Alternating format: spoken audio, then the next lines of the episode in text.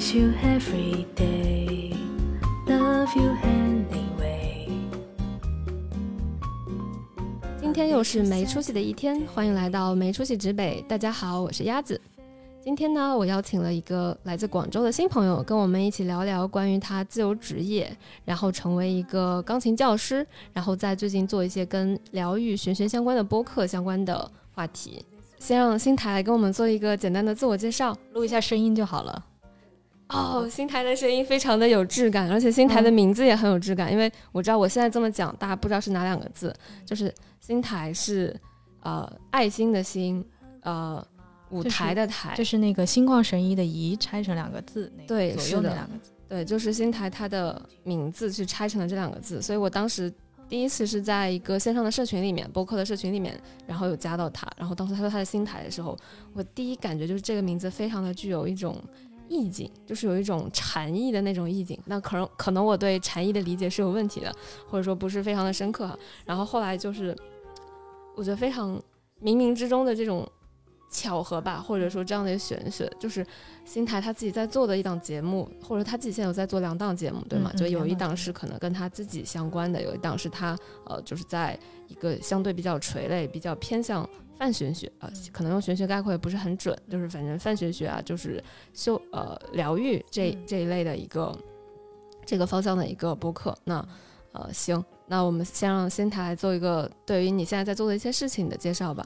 嗯、刚刚说到播客呢，我先从播客讲起吧。嗯呃，播客我现在其实也刚开始不久。呃，我自己的那个节目是去年的七月份开始做的，但是因为为我刚参加完一场我常听的播客的线下见面会，然后那个线线下见面会哦也是，呃，我是组织者，然后去协助主播去做广州场的一个线下见面会。做完之后，就是感觉打开了新世界的大门。就是之前我是属于比较。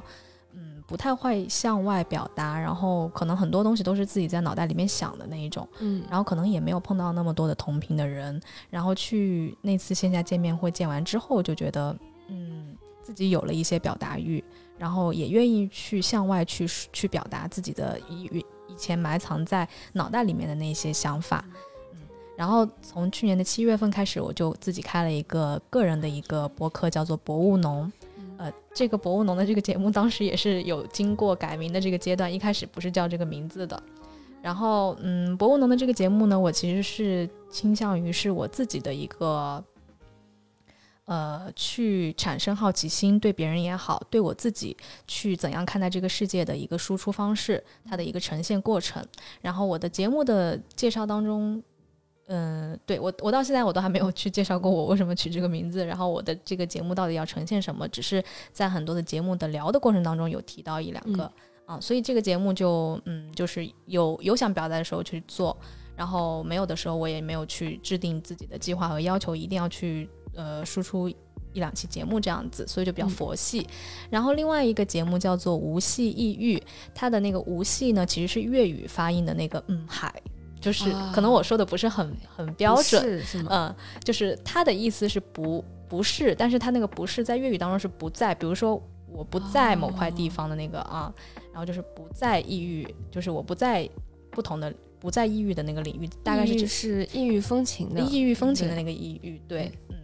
好，然后它的嗯内容可能会倾向在呃可能。刚刚就是像鸭子说到的泛玄学的领域，还有疗愈的这块领域。我当时自己想做这个节目，是因为我身边，嗯，不管是我的朋友的朋友也好，还是我自己的朋友，还有甚至一些很亲近的亲人，可能有一些呃心理上的一些问题，然后可能有一些轻度的抑郁这样子的症状，然后再加上我自己的从事的领域是音乐领域嘛，音乐音乐教育领域，所以我自己对于嗯对于疗愈这个东西是有好奇心的。然后再加上我发现，嗯，疫情期间或者是整个社会的人的精神状态比较低迷的时期，大家都会去，反正就是近两年，大家对于玄学的这个包容度也好，嗯，大家出来嗯聊天，然后讨论的这个接纳度，我发现都比以前高了好多。然后以前好像大家就会觉得这个东西，呃，有点可能会有点避讳，或者觉得他就是迷信啊或什么。但是现我最近接触到的，大家都是，哎。你你一问起，你一要聊星座，你发现哎，那个小伙伴他也在了解，然后你一说起塔罗，他说哎，我也在，在我有个朋友也在做，然后我自己也在自学，就是我也不知道是不是因为我会去开始关注了，所以我发现有很多这样的信息，那我自己就会有一个好奇，我就是会好奇，哎，他们去问的时候，他们其实是想真正的解决什么，然后他们是出于什么原因想要去了解，然后社会上有那么多的工具，他们为什么选学这选择这个工具呀？啊，就会有一些这样子的好奇心。然后呢，我自己对于玄学的这个态度呢，就是，呃，我是有好奇，但是我也，嗯，我也会有我自己的，比如说我在听到一些观念的时候，我会有自己的，比如说我过往的一些，呃，经历，过往的一些经历，然后过往的价值观的一些冲撞。比如说我以前是怎么看这个事情的，但是我真正去投入和了解之后，我会有一个新的视角。但这个新的视角，它不意味着我以前的价值观的崩塌，也不意味着，呃。又不意味着我以前价值观的崩塌，但是我会有一个新的、更立体的角度去看这个事情，就可能相对会客观一点，没有像以前那样那么的偏见。然后我就想说，我想把这个我去探索的这个过程记录下来，嗯，就是就只是这样的一个发心。然后疗愈这块相关，就是我刚刚说了，我自己从事音乐教育，我其实自己后面是有意向往这个音乐疗愈方面去研究的、去了解的，所以呃，整个这个节目的。定向和和风风格大概是这个领域，啊，就是我其实听下来第一个感觉是，新台非常非常擅长表达，而且他的对，而且我觉得你的表达是一种能够把人带入到你的情境中的那种很放松，就像你说是一个很疗愈的声音，就当你的声音说出来，然后再配合你说的那些内容的时候，它本身就已经在疗愈我们很焦躁的哇塞情绪了。然后也我自己其实对于这个现象也有在思考，就为什么这一两年其实我们会觉得身边好像去聊玄学的人越来越多了。当然，一个就是有一种心理呃心理上的规则吧，或者心理上的机制，但我忘了它的名字叫什么。就是说，当你开始关注一个东西的时候，你会发现你生活中都是这个，好像是叫吸引力法则吗？呃，好像呃这是一个正向的说法，但但我记得那个专属名词，它可能想表达的就是这是一种视差，就是可能很多人觉得说，哎。很容易发现，说我最近对这个感兴趣，身边怎么所有人都对这个感兴趣？这个原因是因为他之前对这个不感兴趣的时候，其实客观来说也是环境中也是这么多人对他感兴趣，只是他留意不到，对他留意不到，就这个主体他感知不到。但我觉得另一个层面就是客观来讲哈，我我能够呃有的一个猜测吧，就是大家在顺风顺水的时候，或者一个时代在顺顺风顺顺水发展的时候，其实大家不会去关注命玄学。或者说那些非逻辑性的东西，因为大家可能会觉得说，啊，我们靠自己的努力在做成很多事情，啊，我命由我不由天，嗯，是这种感觉很 顺。但是，呃，但是其实我命由我不由天这个东西到底是不是真理，或者它到底是不是一个客观的规则？其实这个我觉得在近两年，可能在很多人心里应该都有这样的一些信念的崩塌，或者说这样的。我们自己也会看到，说可能世界上在发生很多事情，我们身边很多人也在发生很多事情，它不是好像不是遵循着一个线性逻辑的，就是我努力付出了，我就会有结果啊，我非常的用力，我就一定能得到正向的反馈。你会发现很多事情根本不在我们人可以控制的范围里面，那这个时候会有一种无力感，那很多人他可能就会很很快的就把这种无力感去宣泄在一些。相对神秘的东西上面，当然这是一种负面的，呃，负面的说法。但我觉得还有对应的会有一种正面的倾向，是说，我发现生生活中很多不可控制的东西，然后我意识到可能世界就是这样，嗯，就是有很多东西它不在，或者我们没有办法控制，我们也放下对这种东西的控制。那这个时候，可能我们说这种呃神秘学的东西、玄学，呃，这种泛玄学或者说疗愈，它是一个让我们能够更好的去安放自己的情绪。安放自己的焦虑的这样的一种方式，所以我觉得从这个角度来看，它好像又变得是正面的一些东西了。对，嗯，是的，我非常赞同你刚刚说的这些。是因为我我自己怎么说呢？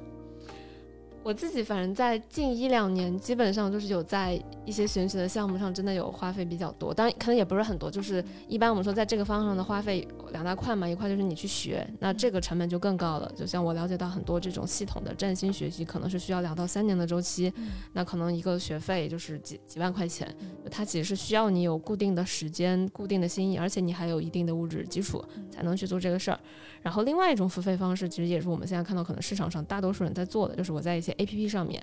啊，我去他自己玩儿，对他自己玩儿，嗯或者说他，比如说像现在有一个 app 叫测测星座，我理解应该是占星塔罗这个方向，应该一个比较就这个垂类上面比较头部的这个 app 嘛，就是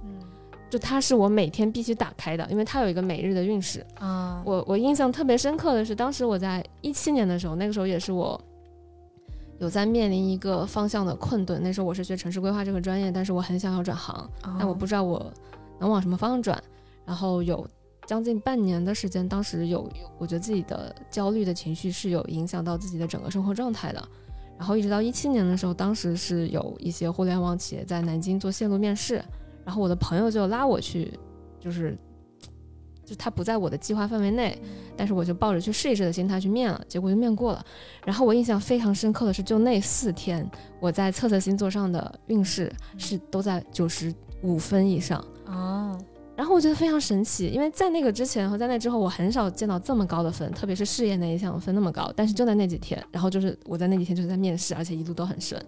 然后我就意识到，嗯，难道这个中间真的有一些什么的关联吗？啊，对，所以这个话说回来，就是从那之后，我觉得测测是一个很有趣的 app，我对它有一定的信任。这个信任其实是超乎逻辑的，它只是一个我观察到的可能没有那么呃坚固的一个一个规则。然后我就会日常会在上面去做一些这种零散的付费，就是你可能在上面，它就这个它作为一个产品平台，它其实也是拉通两方，有一方就是消费者，还有一方就是能提供这些知识的人，所以它有一套自己的就是嗯叫做测测商家版嘛，还是叫测测的一个，稍等一下我看一下。啊，叫做测测打期节目测测有赞助吗？哦，没有的，我们可以这里留出一片空白来。是的，我们可以后面 笑死！对，后面有机会，哎，真的，我觉得你那个节目做起来之后，立刻找这些 A P P 赞助，这也是一个商业化的方式。对对对对对，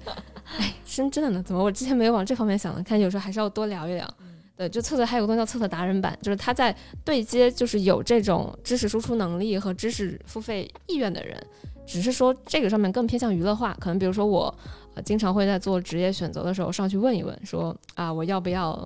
啊离职，或者我要不要找个新工作，我要不要去这个地方？然后呢，会投一个骰子，就骰就是骰子也是跟塔罗有点类似的，就是做一个短期的结果占卜的一种工具。然后呢，我提问之后，它的那个 AI 会给我一个反馈，但同时我也可以选择花，比如说五块、五块或者十块这样的金币，把它投放到一个问题池里面。然后那些达人，就是有在测测达人版上有注册并且考核资格考过的那些达人，他们就可以去抢答，去分这个钱。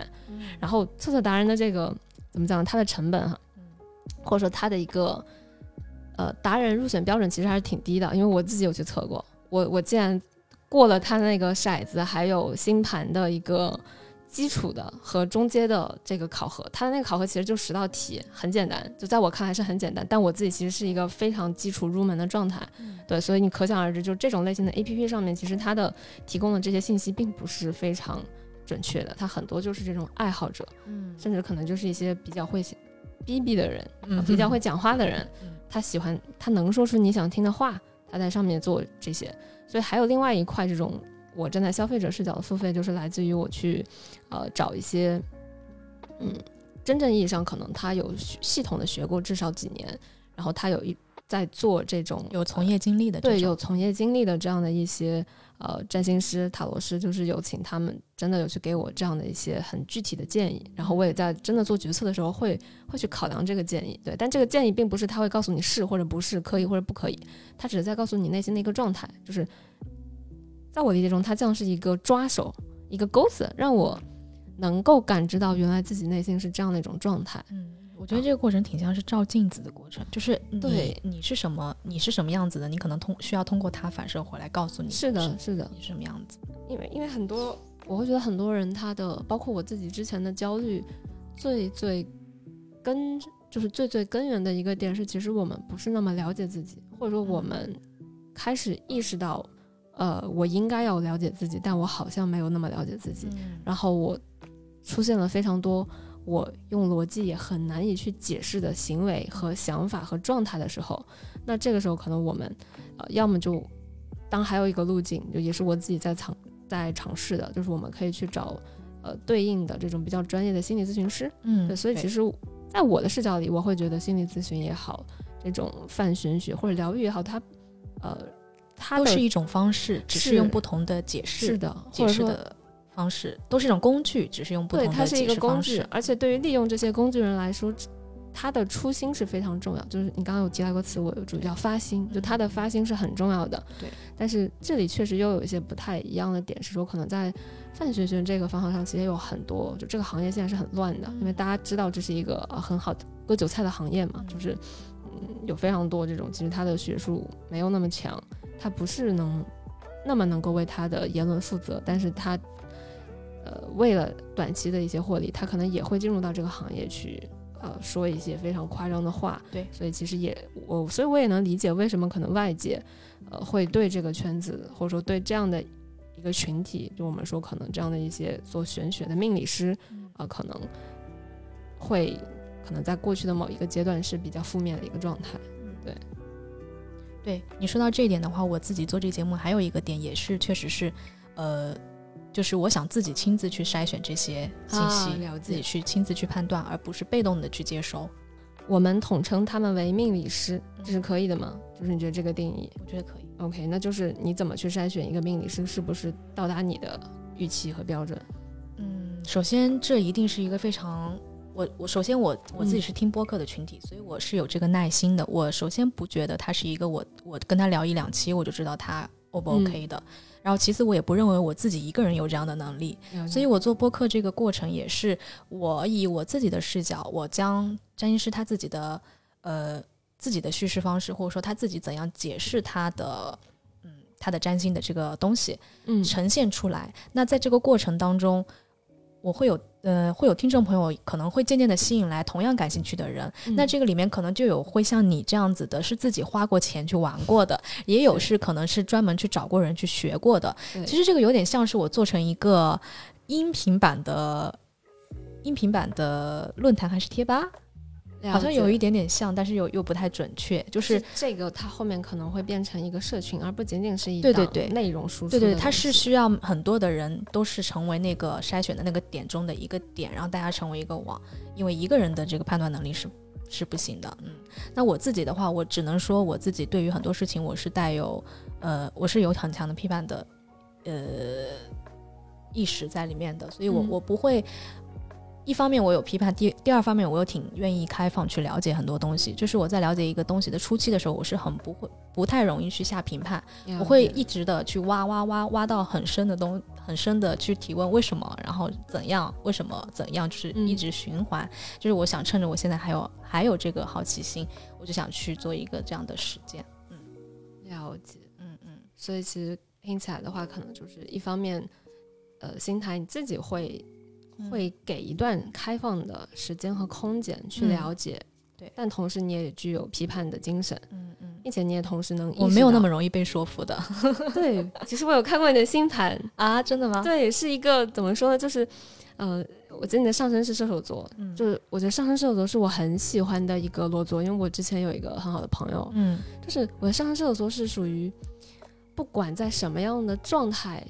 经历，不管是顺境或者逆境，他给人的面貌永远是非常正向、非常乐观的。呃，当然可能他本人外向外呈现出来向外呈现的，就是给别人这种感觉嗯。但可能呃不一样的，就你跟我那位朋友不一样的点在于，就是你的太阳星座在处女座，月亮星座在天蝎座，其实这是两个呃，可能在我的理解中会比较容易在心心理的层面，在情绪的层面有很多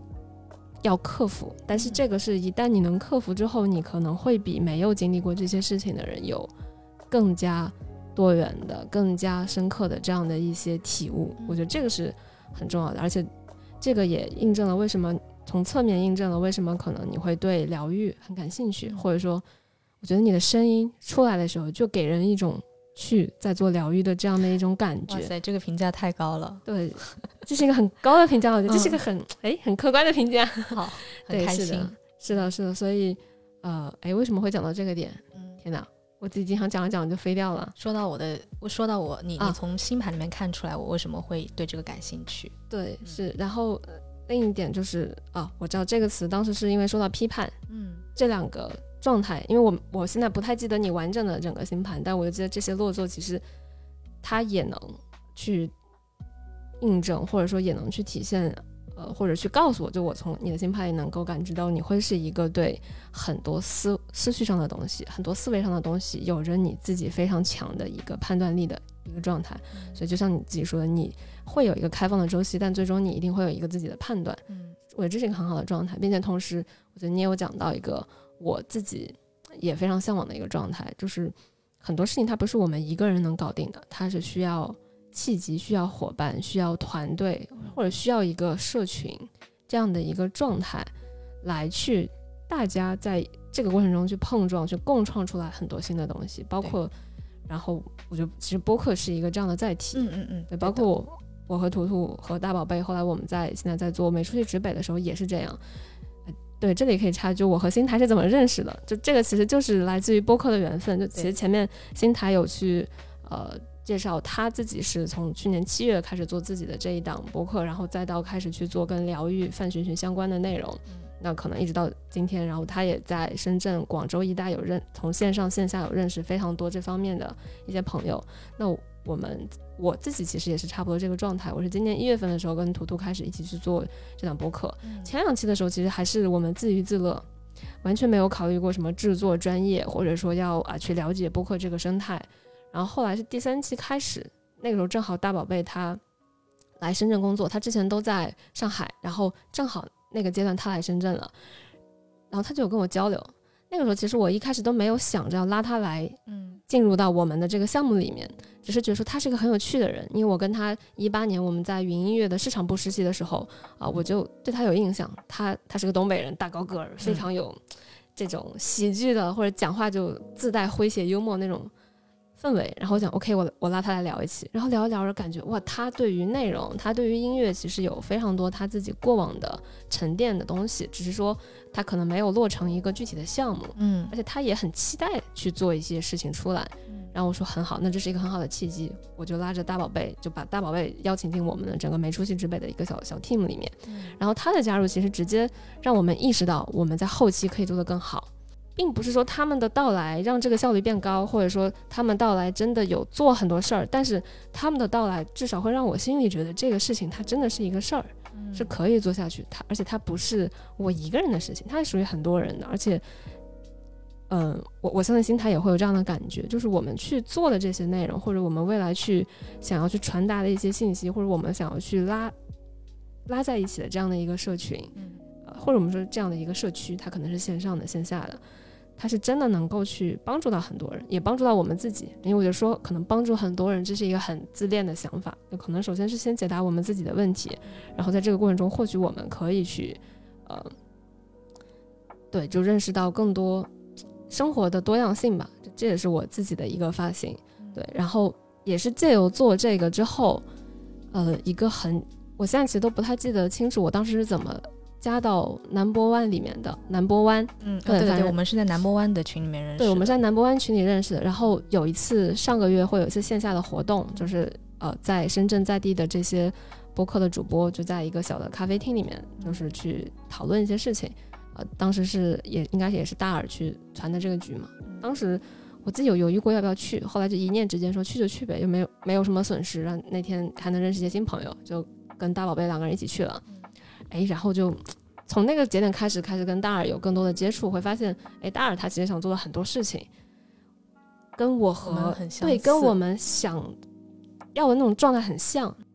然后就是通过和大耳的更多的接触，然后我们开始决定说，哎，也许我们一起可以去做一个哎这样的有趣的事情。新台也在这个事情里面，嗯然后我就认识了新台，嗯然后哎就会觉得一切东西都非常的顺，因为因为其实我们刚才只是在聊玄学的部分，我们还没有聊到另一块我对你非常好奇的，就是你在做跟钢琴教育相关的事情，就跟音乐疗愈相关的事情，这些其实我都会觉得哇，这是我曾经在某一个节点会想说，我能不能成为一个往艺术方向发展的人，或者我能不能成为一个类似像，嗯，类似于你可以说他是老师，但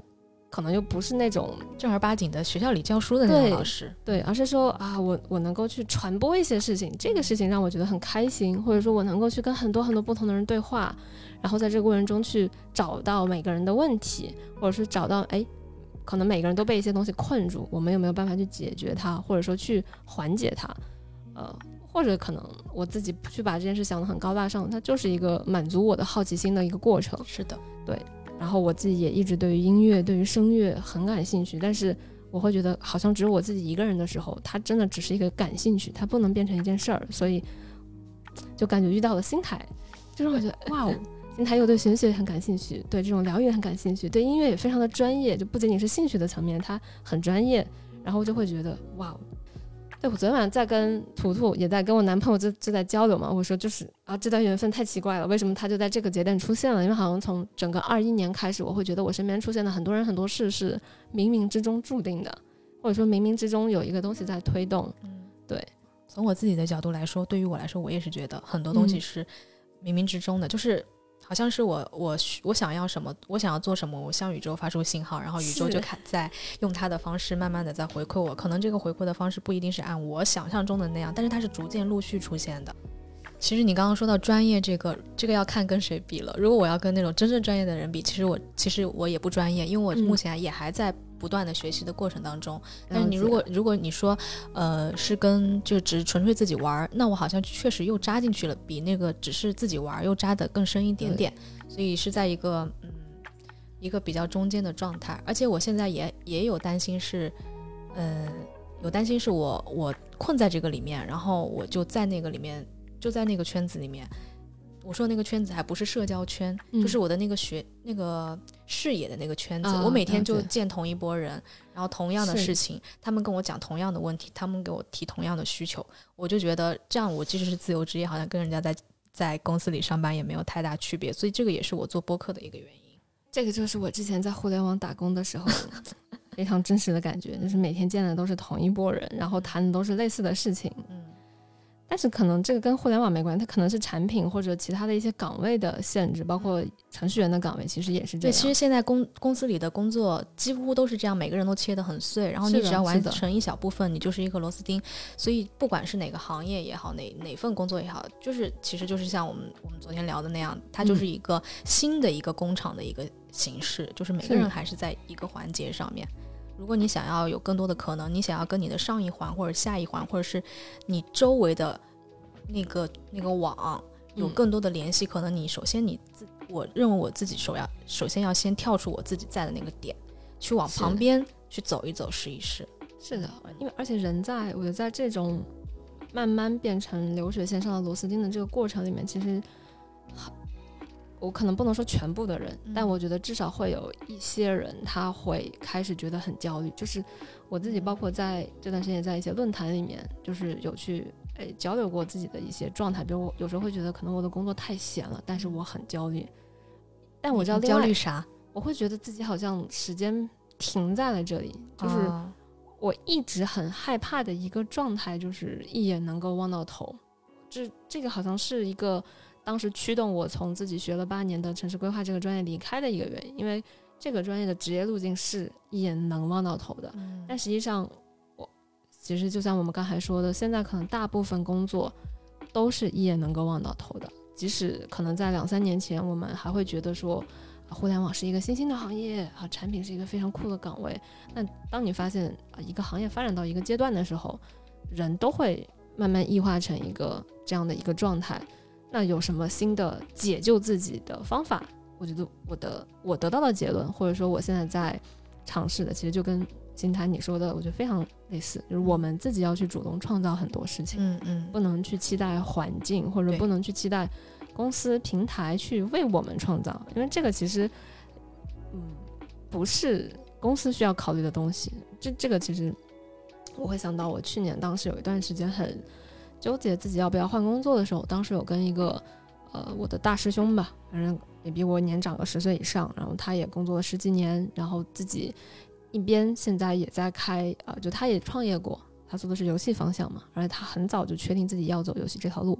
然后我就跟他去交流过，我说、我好像对一些东西感兴趣，我对我的工作不感兴趣，我觉得我工作带给不了我成长。他当时说了一句话，他说：“工作是什么？工作不是来让你成长的，其实工作就是他挣钱。对他买了你的劳动力，他买了你要交付这个结果的劳动力而已。他甚至没有买你的时间，因为你可以做得很快，你可以做得很慢。他买的是你最终能交付这个结果。这个之外的，你的个人的所谓的成长，你的兴趣，那是你自己的事情。你对，这是当时我听完之后就觉得，哎，自己的某一个思路被打开了。而我从那之后，可能我对于工作这件事情的一个概念或者期待就变了很多。就是我不会觉得说我在工作上我必须得得到什么成长，可能我现在就在这个节点，呃，我会考虑说工作能带给我的是钱，它能给我带来的是一些所谓的平台的 title，让我在如果我未来想做的事情上面能够更好的去争取到我想要的资源的时候，那这个对我来讲就是一个足够好的工作了。那至于这里面是不是轻松，或者是不是老板是不是 nice，或者说啊压力是不是大，好像对当前的我来讲不是最关键的。啊，我只需要去考虑说，在我整个生活的体系里面，什么事情最重要？我所有的事情是围绕那个最重要的目标，其他的都不重要。因为一旦你引入第二个变量，就是比如我的第一个变量可能是我想做呃跟表达、跟内容输出相关的事情。啊，我只是举个例子啊，因为我现在其实没有想得很清楚。啊，那这就是我第一个要抓的东西，那种价值感，呃，成就感、价值感，这是我要抓的第一个东西。那接下来的所谓的钱，所谓的呃 work-life balance，就是你有自己的时间、舒适度，然后呃老板是不是 nice，这些东西其实它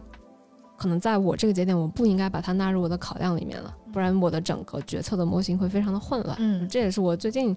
想出来，可能也是我之前的一个心理上的误区吧，就是什么东西都啊、都觉得我应该有一个计算公式，每一个呃每一个因素在里面占的权重是什么，然后这个到最后你会发现，好像怎么样决策都是有问题的，对，所以嗯，对，这也是我自己近期的一些一些思考吧。然后话说回来哈，就是也是我今天想特别想邀请新台来跟我一起聊的一个，从我自己的发心吧，就是我想知道自由职业者的一个状态，或者说我想知道啊，我们先一块一块拆开来聊，比如说。你可以先讲一讲作为一个自由职业者你的生活状态和，因为我也知道你自己之前其实是在呃公司里面也上过嗯，上过一段时间的班，嗯上上过几年的班，那你觉得这两个有什么呃非常明显的差异吗？对嗯非常明显的差异就是在公司上班的时候，你是等待被安排工作，然后你嗯自己自由职业的话，就是要自己给自己安排工作，这是形式上面还有时间上面最大的一个差别。嗯然后，但其实你你说回来，我以前在公司的时候，其实我也，我除了在被安排工作之外，我其实也有去试我有什么能自己给自己安排的。比如说像你说到的，前期我在我没有规划的那么清楚的时候，嗯我想要我可能把我的自我价值投射到我想要从工作上面获得的时候，其实我前期也有一点点是。嗯，是想我工作上面能有什么去发展我想学的东西的，我也有嗯。去向我的上司提出过这种需求，然后可能比较幸运的是，我的上司他也看到了这部分，所以他会给一些这样尝试的机会。所以我前几年是在公司边上班，然后边做兼职这样子的形式，然后做助教，然后先从做助教开始，然后嗯，因为学，因为你懂谈和你懂嗯教，还有。你知道知识怎么样把它变成学生听得懂的东西，这个是很复杂的东西，它不是你会弹就可以了的。嗯新台可以先跟我们大概介绍一下你现在可能一周的一个时间的安排吗？或者说你的一个工作状态到底是什么？生活状态啊，不可能不能呃叫工作状态是。这样的，我我现在呢，我的我的自由的这一块的时间，可以理解为是我的主业吧。就是嗯我现在钢琴教学这一块，其实没有占我特别多的时间。我可能一周七天里面只有两天的时间是需要为这一块去，比如说，如果你你说我上课是我的上班时间的话，那我上班时间只有可能只有两天左右。然后周末是吗？呃，以其中一天是周末，其他的是周一到周五的晚上，这样累积起来的时间。但其实没有满打满算的两天的，可能一天半左右这样的时间。然后其他的时间都是不需要教学的，但其他的时间我的安排就是我为我的教学去做备课啊，比如说我自己继续去学习音乐上的东西，然后还有其他的时间我就是在做播客啊、其实做播客，我觉得对于我音乐教学也是一个辅助，因为是呃，我之所以想要做播客，就是我不想仅仅只是做一个会只会教钢琴的老师，呃，我也希望我在给我的学生在讲东西的时候，我可以有更多的视角去理解。比如说，我现在在有一些学生，他们嗯比较聪明、比较偏感觉的那些小朋友。因为我们上钢琴课是一对一嘛，它不像于学校这样一对多，所以其实有很多可以因材施教的机会的。就是比如像那种比较活泼开朗、他的天马行空的那种小朋友，你在给他讲乐理或是给他讲音乐的时候，你就要发挥他的想象力，让他去描述或是呈现、去表达他在这个音乐里面感觉到了什么，甚至你要去引导他。嗯、或者我一般的形式就是我我在这里面感觉到什么，我去问他，然后我的姿态也是不是一个老师，我确实我非常赞同你刚刚说的，其实是一个传递者，这也是为什么我没有进学校当老师的原因。嗯，是然后呃，像一些他比较闷，但是他非常有逻辑性的小朋友，你可能就得要用嗯这种规规矩矩的这种规则。这种的表达方式去跟他讲，比如说你讲那个乐理的时候，你跟他讲，哎，什么排排坐啊，比如说这个你可以理解为你班上的同学啊，一组多少人啊，这种就是你要去抽象，就是你要去把那些抽象的东西去用他的语言去给他表达。那比如说再大一点的上初中的小朋友了，呃孩呃孩子了，他是学过物理的，其实物理数学这个跟音乐是非常相关的，你可能又要用一种他目前现他。我有经常会问他们是几年级了，然后我就会大概去了解他们现在在学些什么，可能尽可能要用用他们的那个懂呃懂的那种比较好理解的方式去讲，这样他学起来不会有吃力感，然后他也比较容易坚持下去，而且跟他现阶段接触的东西是有关联的，也可以便于他拓展他的关他的思维的关联性，他可以自己去把东西串起来，这样子，嗯，然后再大一点的就是成人了，成人就会有很多心理上的这种。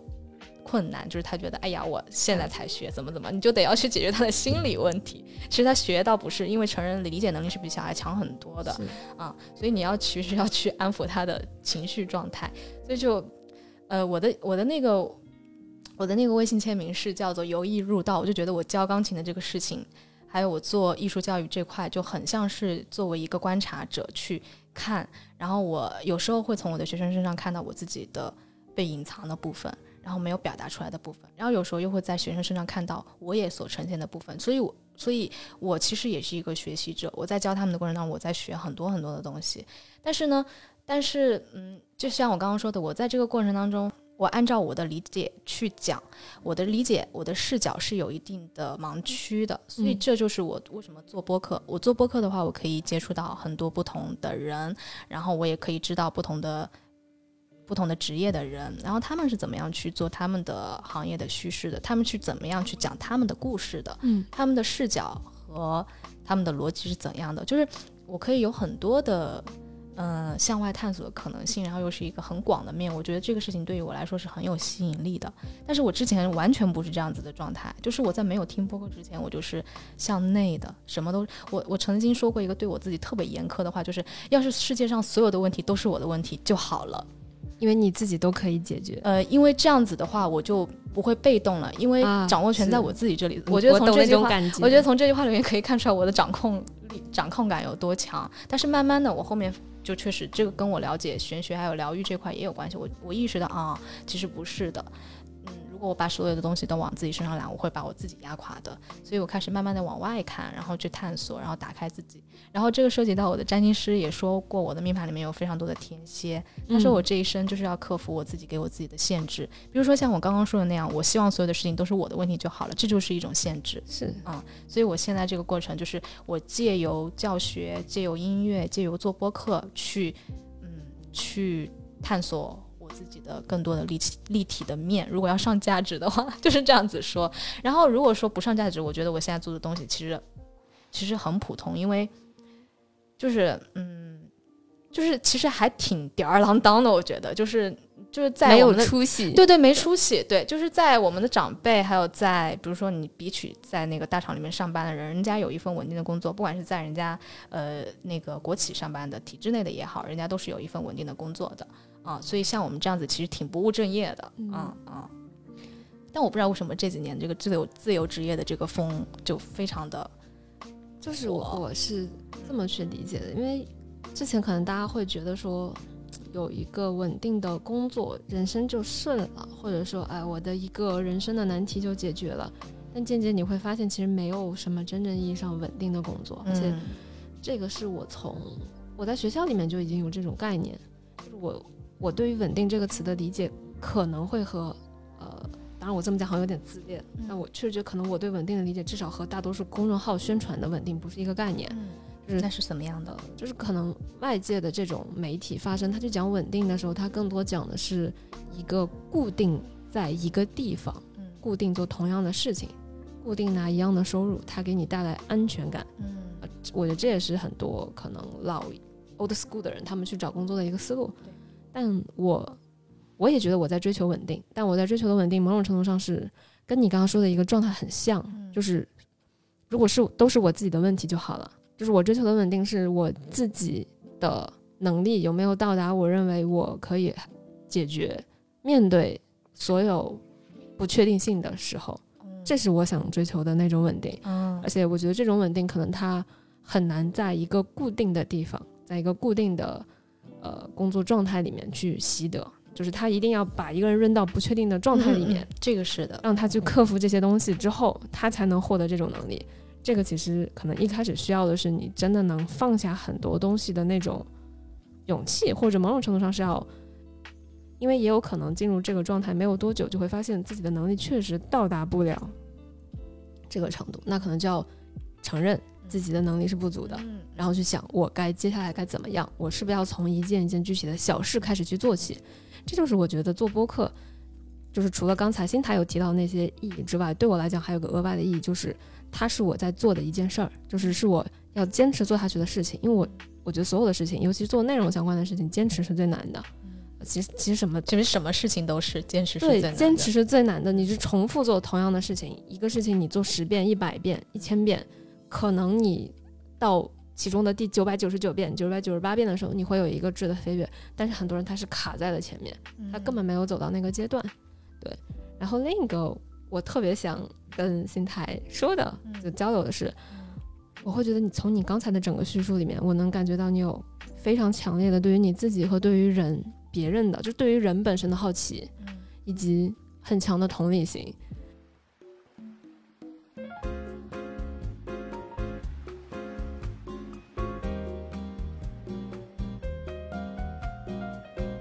Miss you every day, love you anyway.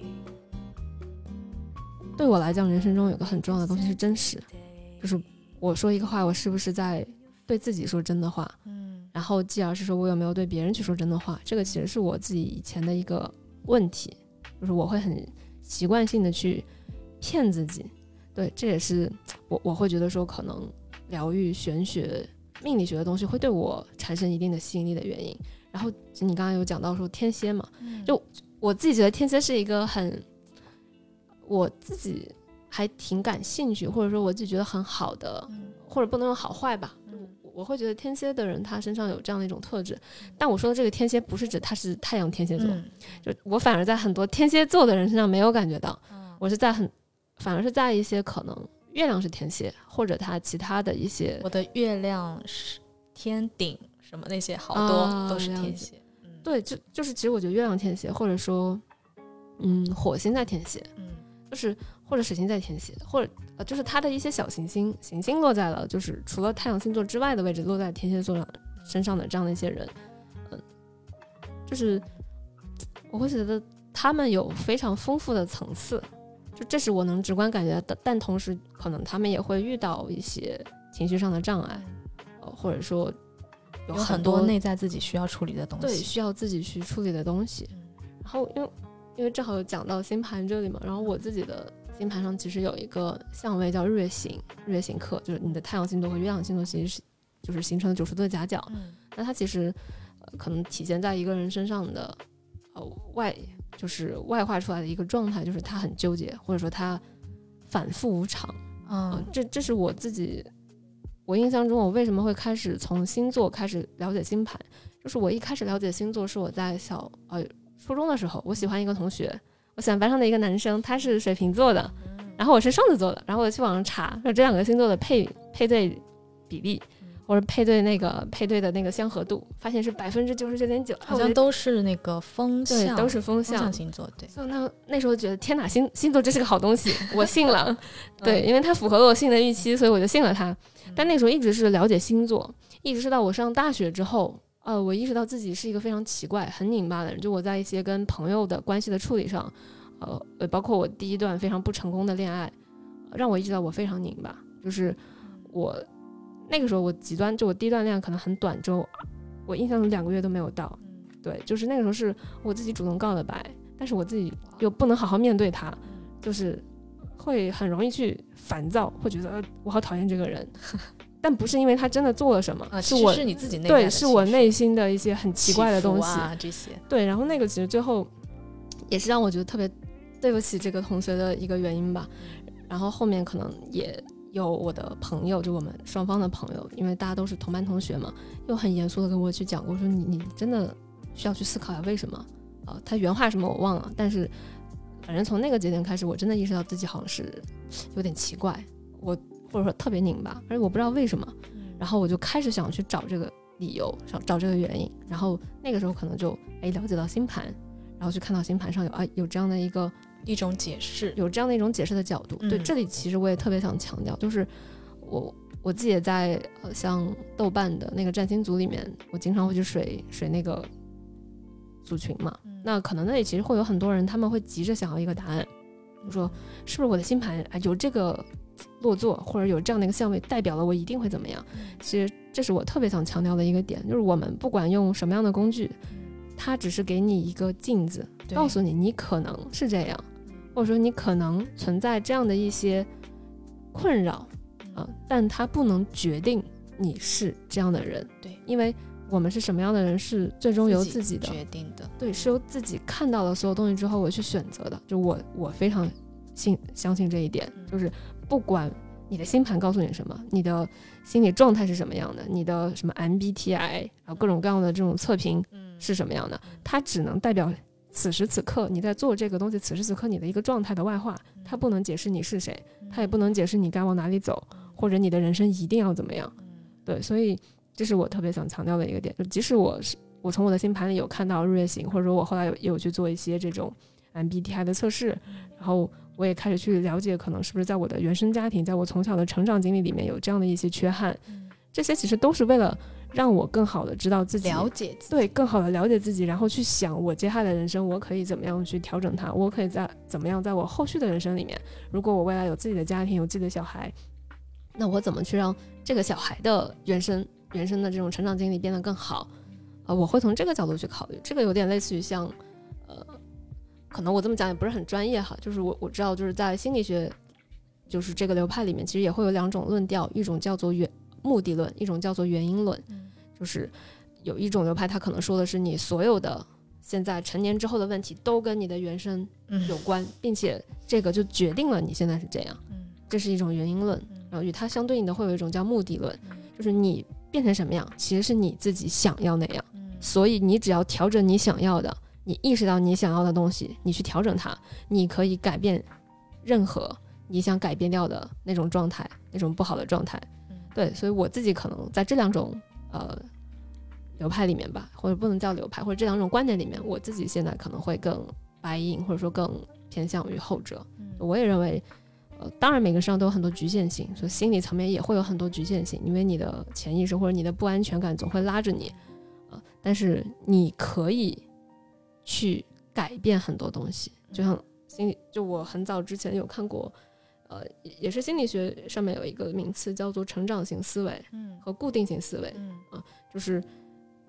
说的就是这个，经常大家用这个来举例，这个还在校的学生和出来工作了的学生，对，但。但其实只要你想，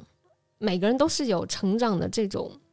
天赋的，嗯。我觉得这就是人一代一代能变成，就从一开始的一个呃猴子变成现在人类的一个原因，就是人想要变嘛，或者说人的这种基因里面，或者人的这种意念里面，就是想要去创造更多美好的东西。那放到我们现在的这种生活状态里面，又为什么不是不也是这样吗？嗯我我会这么去想这些问是题的，。是的，而且你刚刚说的那个那两个那个立场和观点，嗯，他们其实我觉得某种程度上是在讲一件事情，因为你看，如果你过去的原因导致了你现在的现在的状态，那我调整现在的我，就会决定将来的我是是谁。是的，嗯。他们可以整合在一起。他们其实就是在讲一个事情啊、是的，是对我们找到原因不是因为把归因甩给过去，或者是甩给谁，而且最终是最终是为了回到自己来去做选择，我下一秒要成为什什么样的自己、嗯那种样子，那种的感觉。对就是确实我会觉得说，在我列中，其实玄，即使我自己会对范学学的东西、神秘学啊、命理很感兴趣，但我也我会觉得它是一个双刃剑，嗯。因为它其实给很多人借口，它给很多人的。一个甩锅的东西，嗯。就是哎呀，我的命就决定是这样了，我这一辈子就这样了，就你我也不想改，反正我的命盘就已经这么说了，对，嗯是的，所以我的那个节目，我那个节目，我跟我我我因为不了解这些什么天上升啊、月亮啊嗯。什么，我会去问占星师这些代表了什么，嗯。然后代表了什么之后呢，嗯，那问这些人的时候给到他答案，其实我那个朋友占星师的朋友他说，嗯，其实大家去问这个占星师的答案的时候，他告诉你一个事情，你觉得他准或不准，其实这个东西没有任何用，你知道了它又怎样？你不知道，你知道它超出了你的意外想象力之外，嗯你的预判之外又怎样？它只是一个答案在那里，但如果你最终不回归到你自己，这个答案就没有任何意义。他是这么说的。嗯，那你会在做自由职业的时候感觉到焦虑吗？或者说，就是你现在在做、嗯呃跟玄学或者泛玄学疗愈相关的内容的时候，他有嗯没有去、呃直面过你焦虑的状态？嗯，我我先说一下我是怎么理解焦虑的哦、焦虑的话，可能就是我不是按照我自己的意愿，我可能被一种外在的一种价值观驱动，反正我就被一种外力驱动，它不是发自我内心去想做什么。我暂时是这样子理解的。那首先我做的工作是比较不容易受到这个啊，有还是有可能我会受到家长的这个嗯呃，比如说家长他的焦虑，他把他的焦虑投射到孩子身上，就变成了他制定他的孩子一定要在某某阶段完成某种，嗯，能够被鉴定，比如说考多少级，要拿多少奖这种东西。然后他嗯会变相来 push 老师，他会跟老师传达，我希望我的孩子这样。然后在这种的时候呢，我会有一点点焦虑，嗯但是我的平衡的方式就是，呃，我会选择把我的角度先全部给家长讲，讲完了之后呢，由他来，嗯，我会协助他去了解孩子的想法，然后我也会去跟孩子聊，最终把孩子的想法传递给家长。然后嗯做完这个过程之后，家长决定要做什么。这个就不再是我能决定的了，我只能尽力的做我能做的事情。嗯但是如果我做完这些，他还是呃坚定的，他要要求那样子做，那我可能也会被动的，只能去去去按照他的要求来。但是呢，这个是要看对整个小孩的情况。比如说，这个小孩是一个能够我认为有潜力，并且能在这个事情上坚持下去，并且他自己做这件事情是开心的，这个很重要。我我一直一直都会经常会问我学生这个问题。呃，在这样的情况下，我会以以他的需求来跟他的家长沟通。如果说我在感受到我在教这个小孩，我非常吃力，我换了各种各样的方法去去呃去协调的去嗯帮助他学习这个东西，呃，他仍然还是没有办法感受到快乐。这个时候，其实我会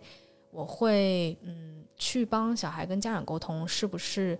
我们要换一种换一种换一种方式或者换一种方方式，或者换一种兴趣，就是呃，也许有有些小孩是因为你家长给他定的太多东西了，他本来是喜欢的，但是他变成不是为他自己学，是为你家长学了，就变最后变成这样子。所以我在这种时候我会有一点点焦虑的，但是我现在在慢慢的在平衡这个，我是怎么平衡呢？就是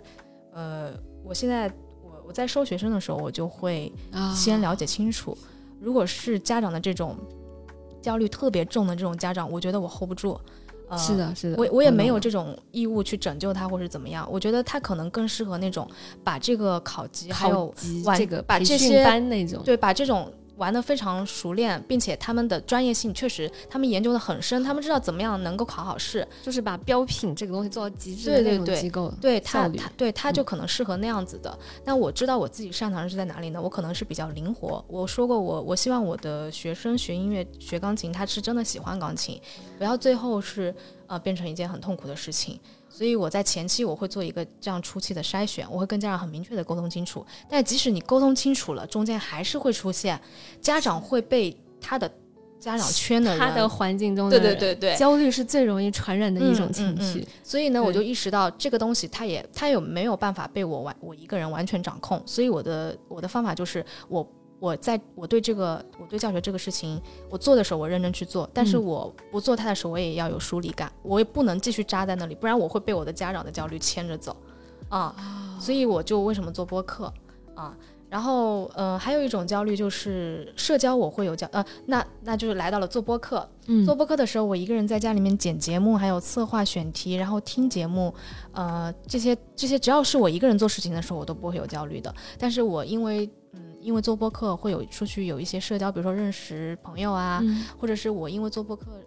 做播客这件事情，了解到一些什么事情，跟我身边的朋友分享的时候，我从外界反馈回来的一些信息的时候，呃，我会有一点点焦虑。但是我的方式，我的方式就是，嗯，就比如说我现在在做播客吧，我刚开始做，可能大家很多，大家现在都在讨论商业化的东西，嗯然后我就会在想说，哎，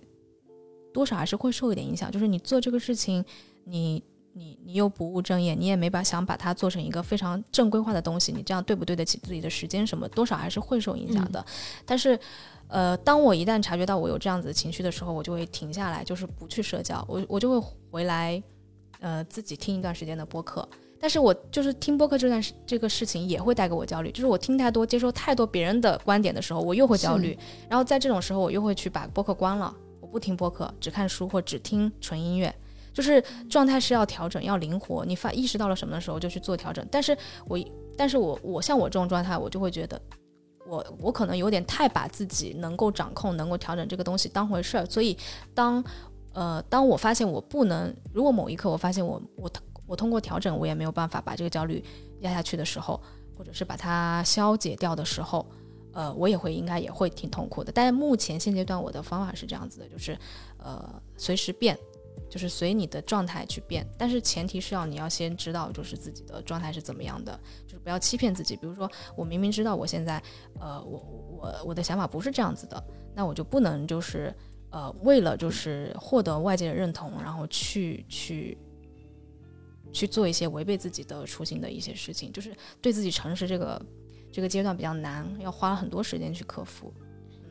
对，而且我觉得，只要你去跟人产生碰撞，跟外界的信息产生碰撞，一定会有焦虑，因为这里可能会涉及到一个词，就是我在你之前的有期节目的 show note 里有看到，嗯就是说分别心。嗯之前也有也有一些呃做奇门遁甲的朋友跟我聊过，说分别心这个东西其实人都会有，嗯但其实当你一旦产生这个分别心的时候，它就很容易去让你的动作变形。比如说，你知道我刚才呃这段可能我会剪，可能也会不剪，因为我觉得嗯这是一个很好的案例嘛。嗯就是我刚会有一个非常搞笑的想法出现，嗯我看我不能说我我现在已经给他加了一个评判叫搞笑，嗯但我想先说这个想法是什么。嗯因为我知道这期节目可能我们两边都会发，我就会考虑，那如果我这边的播放量没有你高，我该怎么办呢？但这个想法它是真的会出现，就说它是我原始中会去想的一个问题，然后我也觉得这是我从小到大的很多焦虑的来源，都是来自于这种分别性。然后我我不知道该，就现在此时此刻的我其实是没有一个答案的，就到底怎么样才是好的，才是我应该变成的样子。我会觉得，那我就先允许所有的状态存在，但我要比之前更坦诚一点。嗯你看你刚刚这样说出来，我觉得很好，而且我也不会觉得被冒犯，也不会觉得是，就是我我觉得是一个，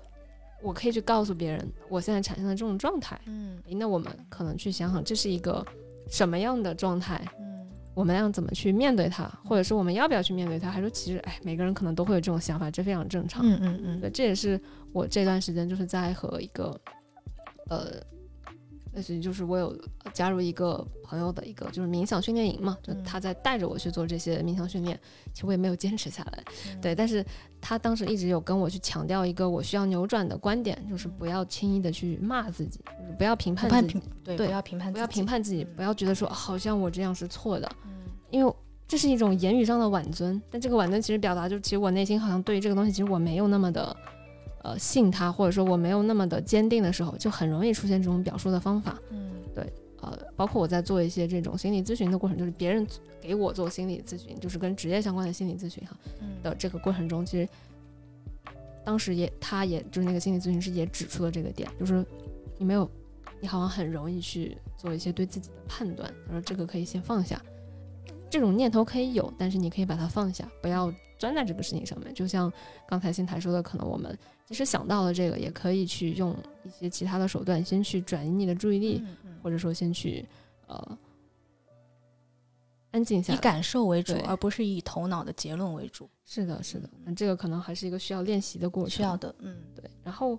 嗯，我我自己其实刚才问到焦虑的这个问题，其实是嗯呃，也是很想了解另外一块儿，就是你在作为一个自自由职业者的时候，你会不会有一种脱离正轨，所谓的正轨，我们现在打双引号，你会不会有一种脱离正轨和脱离稳定双引号的稳定，双引号的正轨，就是脱离正轨和脱离稳定的那种不确定感带给你的焦虑，是吧？你你是怎么去理解的？嗯，会有的。但是其实我自己，如果说我因为我自己的需求不是特别高，我没有嗯追求说我一定要多少钱我才能过好，所以从我自己出发是没有的。这一块其实也是来自于外界。嗯呃，其实我在很小的时候，我初中、高中的时候，那个时候我就有想过，我以后，呃，理想的工作是怎样的呢？就是，呃，我有一份不会占用我太多时间的工作，然后，呃，这份工作嗯我可以通过我的理性，比如说我对我的责任感，驱使我要做下去。然后这份工作不会占我太多时间，那我就会有很多的空余的时间，比如说下班的时间、周末的时间，我就可以去报好多我，呃，我想探索的或我想尝试的这种领域。那个时候的理想状态是那样子的，但是，但是我没有想到，我刚出来的时候，我就完全不是这个状态啊，就是特别规矩，就是特别所谓的正轨嗯啊。然后，但是过了这几年之后，我就我就变成了，我现在就是这个状态。我现在回想，好像还真挺像我那个时候的那那种状态的，就是呃，不是特别的规矩，然后。我的主主我的主业也不会占我太多的时间，我有很多的时间可以去探索其他的可能性，呃，所以我可能我对于我自己来说，我可能更多的是注重的是感受。我觉得钱我能挣够我自己花，然后呃能够支撑我去学一些我想我想拓展的东西。我还暂时还没有想很远去为为我自己规划。然后嗯，但是这份焦虑可能会来自于父母。但是我觉得我父母这几年也通过我自己跟他们切换相处模式，他们已经调整了，所以这一方面我也在慢慢的被释放出来，是这个焦虑感。嗯，还有就是身边的朋友啊，嗯，朋友啊，然后接触的人会传递给我，比如说他们怎样看待我现在在做的事情，嗯，他们会说，呃，会问，比如说你你这样子不行，你到你到了三十岁，你还没有一份稳定的工作，你自己创业也好，你创业没有嗯比较明显的一个向上的一个是明显的一个信号，比如说他能做成，或是他已经挣了多少钱。前段时间就有跟我朋友聊，就有我就有坐下来思考这个东西。嗯，我其实自己现阶段我也还没有办法想到一个很妥善的方法去解决这个东西，确实是会有的，会存在的。我没有办法说我完全不焦虑。嗯那也就是说，可能在做成为自由职业者这个决定之前，嗯，是不是要有一定的物质的底子？就是不能说嗯我一点存款都没有，我立刻开始那一定的那是一定的，除非你家里人能可以。呃是的，对，就是我们现在探讨就是大多数普通老百姓，嗯就是可能像我这样就是普通老百姓。那这种情况下，如果我要去做一个，哎，我要成为自由职业者，或者我我要去做一个所谓的呃在职业生涯去做一个 gap 这个选择，那可能呃我我自己有盘过，可能一个是你需要呃有一定的物质基础，它至少在可能在半年到一年的周期里面，嗯就这是最最最呃极限的情况，就是你半年到一年你没有任何其他的额外的收入情况下，你不会饿死自己。嗯啊，这是一个。第二个就是说，你不工作或者你不去公司上班，但你有自己的事情，嗯而且这个事情是你能承诺把它做下去的事情，而且这个事情是一个呃某种程度从客观来说，它往下做能够去诞生有可能在未来养活你的这样的一种可能性。嗯只是说你需要时间去验证这个东西到底可不可行，是的或者怎样。但是我自己的思路是，还是要给自己一个周期。如果在这个周期里面，最终的结论是，嗯，啊、可能我很想做那个事情，它只适合作为一个副业、一个兼职，呃，甚至它可能不能带来什么营收，但是我很开心，我可以坚持下去。但是，呃，也许就是我当前的能力，我当前的资源情况不足以支撑我成为一个自由职业者，那我就应该要回到可能就是跟大多数人一样，我要找一个地方上班。那只是说在做上班的这个去向的选择的时候，可能需要去，可能就会和之前的选择会有很不一样的思路出现，包括可能你的整个路径会放放就是会变得不一样，然后你对于呃财务的这些思考也会变得不一样。那我觉得这个本身就是一个自己的自我的迭代，不想迭代者，就是你自我的成长的一个过程。嗯，是的，对嗯，很好，好，最后我有个小问题想咨询新泰老师，新泰老师，觉得我怎么变成咨询师了？对，就是我我特别喜欢这种状态。我之前跟嗯另外一个就是、呃，我不确定那期会先发还是这期会先发，就跟嗯悟空、也是一个呃我们之前聊过的一个朋友，他嗯他可能他的经历会。就他有一段经历可能会更痛苦一些。嗯当时聊到最后也是我我让他从他的视角给我做一个这种类似于像问答，就是他像是一个引领我，让我去找我自己心中想要那个东西过程。但那段当时没有录在播客里面，只是我自己有类似于做一个这样的对话练习，啊，存在我的手机里面。对我最后其实想咨询的是，也不能用咨询，我最后想问新台老师的一个小问题是：你觉得我是什么类型的学生？你是什么类型的学生啊？对，嗯，那你是那你是你是按照你现在的年龄，还是说把你变成小朋友？当然是现在的年龄。现在年龄啊，就是说，如果我现在就收到一个你这样子的学生，是吗？嗯我是怎么来判断你类型，是吗？对，是的，嗯，首先我我从跟你的表达当中，我感觉到了你有你有那种想要想要探索和了解的欲望，所以你在我会觉得就是在感受力方面，还有敏感的，你是有潜力和天赋的。嗯因为你这个是你自己有意愿表达出来的，不是你说你刚刚在表达的过程当中，你也没有说我我谁我的谁跟我说要这样子，对，啊，是你自然而然的表现出来的状态是这样子，让我感受到的啊。所以首先我会觉得你会有这样子的需求，呃，这样子的意愿，嗯。然后就是嗯，你会有很多的呃归纳的方法，很灵活，就是嗯，比如说像我刚刚在讲很多东西，我比较飘，我没有，我觉得我自己觉得我其实没有太多的逻辑和框架的，啊、就是我在讲事情的时候，我特别沉在我的那个感受里面，但是我在讲完之后，你都会帮我帮我归纳一个，哎，我刚刚讲了什么什么什么什么，嗯，然后我会觉得你的归纳能力特别好，那。嗯，对，就是我，我感觉你是这样子的一个类型。嗯那我适合学钢琴吗？天哪，我觉得所有的人，在我就算我不判断他的情啊况状态了下，他都可以去试一试。然后至于这个适合而不适合，不是老师说了算，是由他学习钢琴的状态说了算的。啊啊！如果他做这件事情是开心的，并且能够让他有能够沉下心来做下去的那个，嗯，动力或是耐力，老师牵老师呃老师能够把他讲的也比较有趣一点的话，多重方面的原因，那他可能能够坚持久一点。但是你不能因为说他呃只坚持了一段时间，就说他不适合学钢琴。对，因为嗯他可能坚持不下去，有各种各样的原因。，对，是的，嗯，而且我觉得吧，就是学钢琴，除了我不知道大家在问这个我适不适合学钢琴的时候，他是在问什么？比比如说。他的手是不是可以啊，弹？你在想的是就是这些操作层面上的东西，对吗？物其实条件层面条件层面上的东西，其实我现在更多关注的就是，嗯，我刚刚说到一个东西叫做感受力。其实你在弹钢琴的时候，我自己在弹钢琴的时候，我包括我在教学生的时候，我其实是在观察我自己的，就是，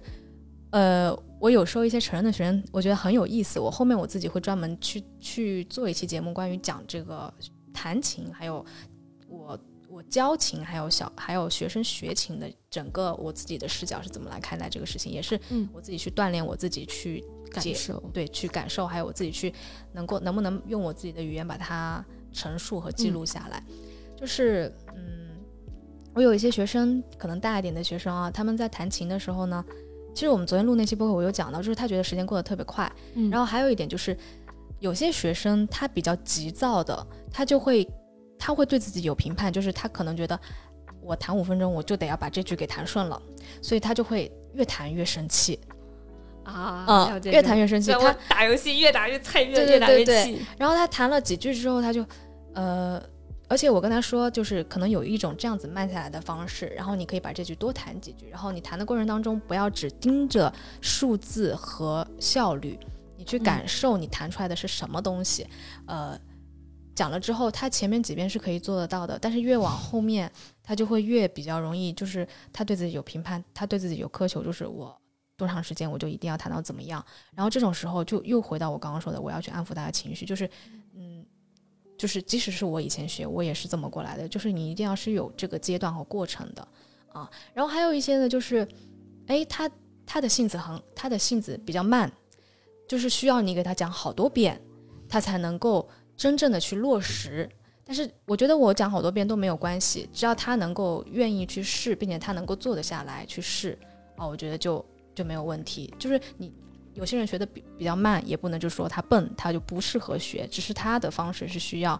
用他自己的方式，就是比较慢，然后比较呃进度放慢一点，然后比较呃一步一步的这种方式来学。然后像呃刚刚我说那种就比较急性子的，可能我一开始就不能给他布置那种太，我要根据他的情况来。比如说他一开始他就很看重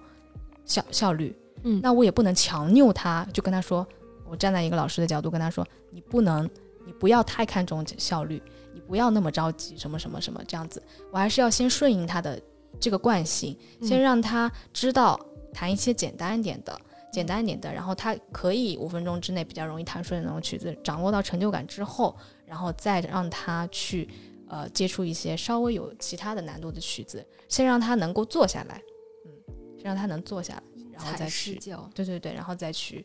再去尝试其他的方法，根据他的情况来尝试不同的方法。嗯，新台一定会是一个特别棒的老师。我我我我有时候上，我前几天上课的时候，因为我要录那期节目，所以我有我有在跟我学生聊的过程当中，我有录了一些小片段，但是这个要经过他们自己的同意，然后回头经过他们的父母同意之后，我后面可能会放在我自己讲关于钢琴这个事情的那期节目里面。嗯。就小朋友他自己的视角是怎么看待这件事情的，特别有意思。就是因为我妈妈也是一个，我当时听说听到你是处女座的时候，其实我特别觉得害怕。呃，没没有没有，我我跟我妈妈关系是像朋友的关系，哦、就是所以，我我自己其实是一直有一种亲近感。对我很喜欢处女座的女孩子，可能跟哇天哪，我们处女座是被的被黑的最惨的一个。今天第一次收到我褒奖，我特别 喜欢。就我觉得，可能我生命中遇到的处女座女生都是。他们可能星盘结构会不一样，但我觉得他们身上都有一股劲，就是这股劲是，他不太会去干涉到别人，或者说他其实可能对于他周遭的环境和别人是有尊重的，而且是有边界感的。嗯嗯。但他对自己的东西是有一股劲在的。嗯，对自己要求特别高。对，嗯，特别高，就要求高是一点。另一点就是，我觉得他们，呃，在追求的一些东西是。其实是反而是没有那么世俗，没有那么功利，没有那么容易让人焦虑的东西。就是，反正比如我跟我妈妈对话的时候很容易，就是我自己跟我妈妈对话的时候，很多时候是我在很焦虑的时候，或者我自己觉得我的状态调整不好的时候，我要跟我妈妈对话。但也不是说她安慰我，或者我向她倾倒什么情绪垃圾，不是，就很多时候只是我在跟她讲我在想什么，然后巴拉巴拉巴拉，我叽里巴拉一大堆，哎，然后我。哎呀，我好像想通了，好像刚才应该你自己讲完一遍，你自己就理顺了。是他其实只是一个听你讲出来的人，是或者他会在一些点上会向我提问，嗯，或者说去去说，哎，他好像感受到了一个什么，就就我觉得这这个很妙，而且我觉得我妈妈她也会，她也是，她不是说她她不是会是，就她是一个很好的老师，你也是一个很好的老师，只是说你们可能面向的人群是现在是不一样。嗯，那我会觉得，在我的理解中，可能教育。教育的本质啊，我不想本质这个对不对？就我的教育，它是一个，它到底是一个什么样的事情？它跟我们现在可能，比如我之前在互联网啊，去听到说教育业务，它是一个什么样的事情？因为他们本质上好像说的不是不是一个事儿，嗯，所以，啊，这也是个很有意思的话题。就我们昨天正好也录了一期跟教育相关的议题嘛，大家也可以期待一下。嗯，就是可能我们之后会在另外的一个栏目里面去啊，去在教育这个方向上去做更多的有趣的呃多元化的探讨。行，嗯那今天也非常感谢新台来跟我们 做了这么多关于你自己的这种人生的选择，做自由职业，然后作为一个钢琴的老师，然后再到你做播客，然后去可能未来还会去做更多跟泛玄学、疗愈相关的内容，就是非常感谢你的这样的一些分享。然后我也觉得在这个过程中，像是我接受了一次非就是非常高质量的这种对话和咨询，我也是的。我也是的。你说到这个，你说到这个咨询这个，我想补充一点。我前段嗯时间跟朋友聊到，他们在说到一个话题，就是说，哎，心理咨询师他们他们有心理咨询师吗？他们好像有督导，对就是心理咨询师也是需要心理咨询师的。然后，哦那我这个朋友就提问了，他说：“哎，那那你这个向上，你一直去向上去探索，那最顶上的那个人他怎么办？”对。对然后，呃，当时我们聊到这个话题的时候，我他这个一提问，他这个提问就突然就好像给到我一种启发，我就想到说，对哦，你这样子无限的往上去想的话，你是没有穷尽的。嗯，所以会不会其实每个人本身就有这种能力，只是这个能力我们因为生下来被接受教育，然后你进到一个集群体里面去，然后你被改造了，你发现你这部分能力没有了。比如说我刚刚在听你说，你说你说你在跟我沟通，你觉得疗愈，但其实我觉得我跟你。聊我也挺疗愈的，因为我刚刚觉得我身上我看到了你身上很多我没有的东西，是然后什么呢？就我刚刚说的那个啊，就是归纳总结。你看，你刚刚最后又帮我归纳了一遍，就是我我我做的是什么事情，然后我在做什么，就这些东西，我就意识到我，可能有时候我没有那么多的焦虑的原因，可能是来自于我没有太多的这种去想我我在做什么，呃，我要给我归纳出一套方法论来的东西。但是我也清楚的知道，如果我要去抵抗这个焦虑，我也必须形成我自己的这一套叙述体系。所以这个东西是我不能说我不需要它，我就不去学，我就不了解，我仍然还是要去了解，我仍然还是需要在我的这块拼图里面，慢慢的把我从别人身上看到的那个部分，慢慢的去拼，拼出来一个我更立体的自己。所以我觉得每个人其实都有这样子的能力。最理想的状态就是未来每个人都是能够承担心理咨询师的角色，每个人都有这种耐心，愿意去听你身边的人他真正的需求是什么，而不是我在听他的时候，我一定要表达我自己，我自己的意见更重要。其实自己没有那么重要，但是当然你自己没有那么重要的前提是你还是要有一个比较稳固的自己，否则就全被别人牵着走了，那又是一个死循环的焦虑。就这个东西真的很复杂。就是你需要有一个 ego，但是这个 ego 呢，它又不能那么的敏感，或者不能那么的大，就它应该是一个稳定存在的是的东西，你知道它的存在，这个 ego 也是流动的。嗯，很有意思。哇，这样子的话，就突然觉得，就当时我们聊完那个话题的时候，就觉得，哎呀，只要人人都献出一份爱，世界将变成美好的人间。突然就觉得，但是这个东西很理想状态，我们改变不了我们身边的人，就先从自己做起喽。对，或者自己的状态调整的比较灵活。对，或者我我自己可能会，就是我能感受到你的叙述里可能还是会有一些对于自己的状态的一种完美主义的追求。是的，但我自己之前也可能有一段时间也是这么这样的一种状态，但我现在可能会有一些新的想法，是说，嗯，是每个人他如果都是完美的，如果我们对完美的定义是某一个样子，那是不是可能大家最后都趋同？但实际上世界上就是会有各种各样的人，不同对，对，所以这个其实就反而去体现了说合作、协作、团队、team 伙伴的一个重要相性。对，因为就是如果你能看到一个人他跟你是相似，并且又有互补的地方，那其实就说明可能你们很适合在一起做伙伴，嗯或者作为这种相互去支撑的 partner 朋友这样的一个角色，嗯。而不用去呃再把这个压力放到自己身上说啊我也要同时兼具理性和感性，我同时还要有行动力。我现在需要克服的就是这个。我我的占星师说我天蝎特别多，我对我自己的要求和限制，我现在就是通过慢慢的跟别人聊天，然后看到别人身上很多好的东西，然后把自己的这个部分，不管是自己有还是没有，慢慢的去接受它。我没有的我就接受它，有的我就保持它来日方长，我觉得我们还有我的天啊，今天这个节目聊的好鸡汤啊！没有，我觉得今天这节目其实是就是一个舒缓的节目吧，嗯就是我希望大家听的时候更多是带着，也不需要说聚精会神，嗯呃，可能就是你在上班下班的路上，就是去听一听。包括我觉得做没出息的一个，我最近的一个感悟，就是我们我想去做没出息，或者我们在做没出息这个事情是告诉大家生活存在各种各样的可能性，嗯但我们并没有说哪一种可能性是最好，或者一定更适合谁。就是，但是我们首先可能要去看到很多东西，就是在我们过往的这种生活，就是固定的生活轨迹里面，可能环境会让我们慢慢失去对别的可能性的探索的欲望和好奇。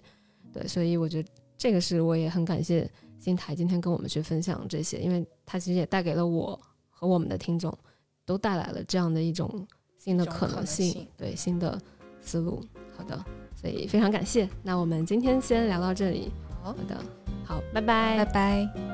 I miss you every day. Love you anyway. Monday to Saturday. Cannot see your face. When I find you and come to your plant, all my hurt and closing my eyes. Bright my day for this wedding trip when I live. I miss you every day, never stop to say. The way to Earth and Mars, never lost my way. When I found you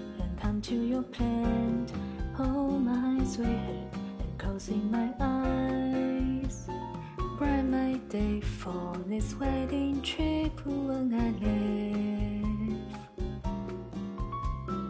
How can you see the blooming rose? How can you feel this love for you?